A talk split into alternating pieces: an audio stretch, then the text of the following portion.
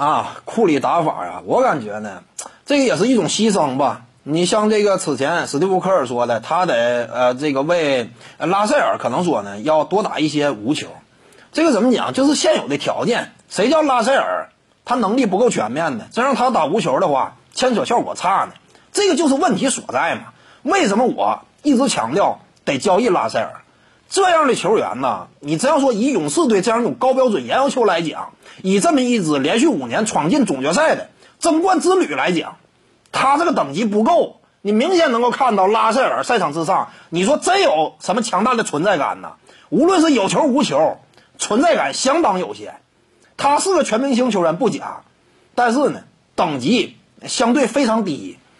那全明星排行，他要说照张照片的话，他的位置都会非常边缘，就这样一种角色。而且呢，再考虑到他跟库里两者之间，那这样一种打法上呢，你需要让库里啊搭配你去打，两届常规赛 MVP 放眼历史，能够甚至有些排名都把他位居前十的这个超级巨星给你打下手。那就有点过分了，所以呢，这种套路是没有办法。现在只能说在拉塞尔在队的情况之下，让库里这么打。但是我感觉这不是长久之计，因此还是得把他交易，对不对？争取呢赛季中期之前换来这个啊其他的一些啊起码有一定能力的锋线球员，防守端为球队贡献一定的力量，进攻端这块呢，我感觉更多的呃库格挡拆，他俩的挡拆还得多玩一玩。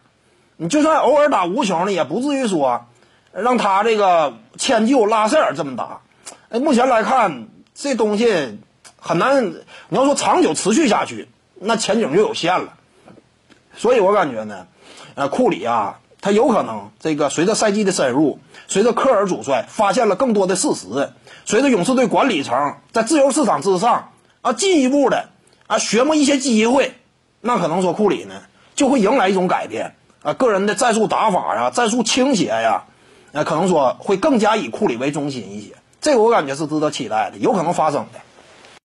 各位观众要是有兴趣呢，可以搜索徐静宇微信公众号，咱们一块儿聊体育，中南体育独到见解就是语说体育，欢迎各位光临指导。